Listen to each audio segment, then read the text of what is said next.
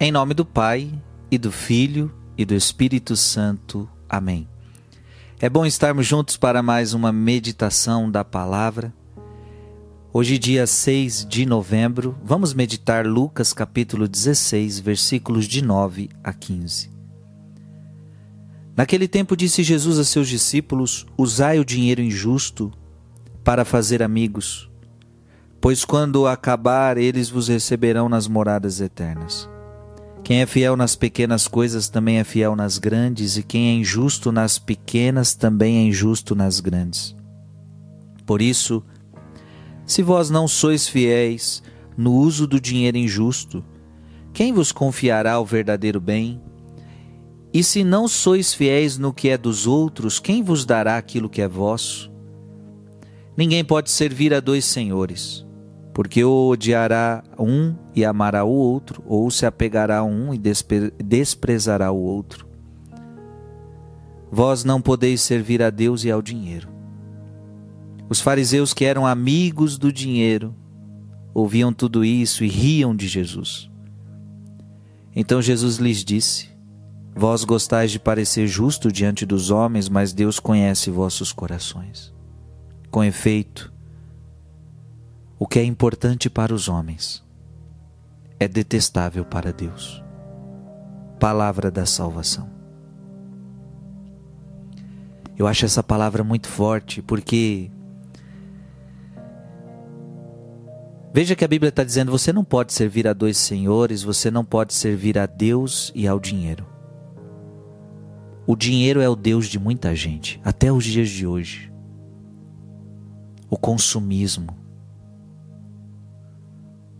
o desejo de ter.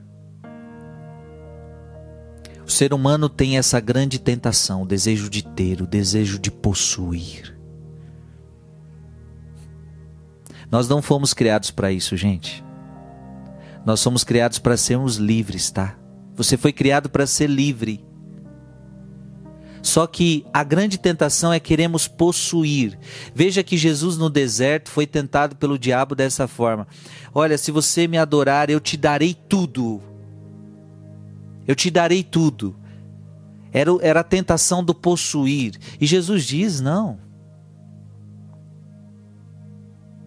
E olha que interessante, os fariseus que eram amigos do dinheiro. Amigos do dinheiro. Esse amigos aqui é no sentido bem. sentido ruim mesmo. Gostavam de dinheiro, viviam para o dinheiro, tinham dinheiro como seu Deus. É claro que todo mundo precisa de dinheiro. O próprio Jesus é, tinha precisava do dinheiro. Tinha Judas que cuidava do dinheiro dos apóstolos. Porque você precisa comer, você precisa viajar, você precisa fazer um monte de coisa. A gente precisa do dinheiro. Agora veja, a palavra aqui é diferente. Amigos do dinheiro. O dinheiro virou o Deus dessa pessoa. Ela trata do dinheiro como uma posse. O dinheiro não é para. O dinheiro é para me servir e não eu servir o dinheiro. Tem gente que está servindo o dinheiro.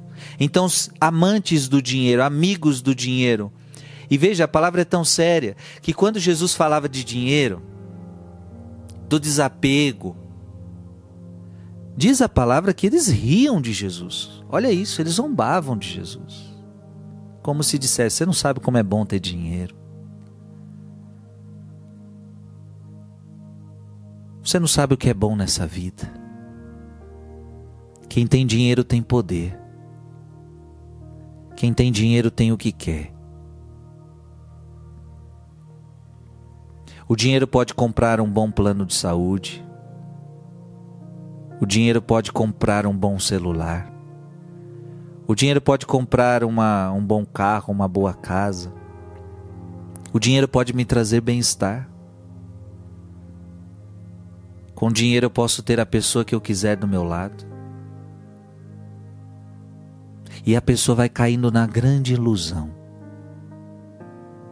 e de fato, o dinheiro pode comprar uma boa casa, pode comprar tanta coisa, mas o, o, o dinheiro não pode comprar as coisas mais importantes que são as coisas da alma. Olha, olha que detalhe importante.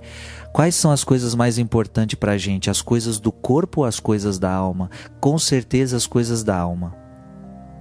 E o que, que o dinheiro pode comprar para a alma? Me diga.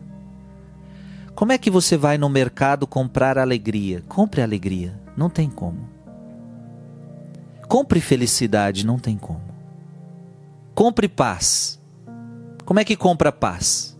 Não tem como. E Jesus termina dizendo: Olha, vocês gostam de parecer justo diante dos homens, vocês amantes do dinheiro. Mas Deus conhece o coração de vocês. E aí Jesus dá outra palavra muito forte: o que é importante para os homens é detestável para Deus. O que vocês gostam, Deus detesta. Meu Deus, que palavra forte.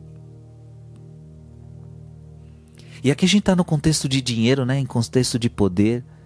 O mundo gosta tanto de poder, o mundo gosta tanto disso. O que, o, o que os homens gostam, Deus detesta.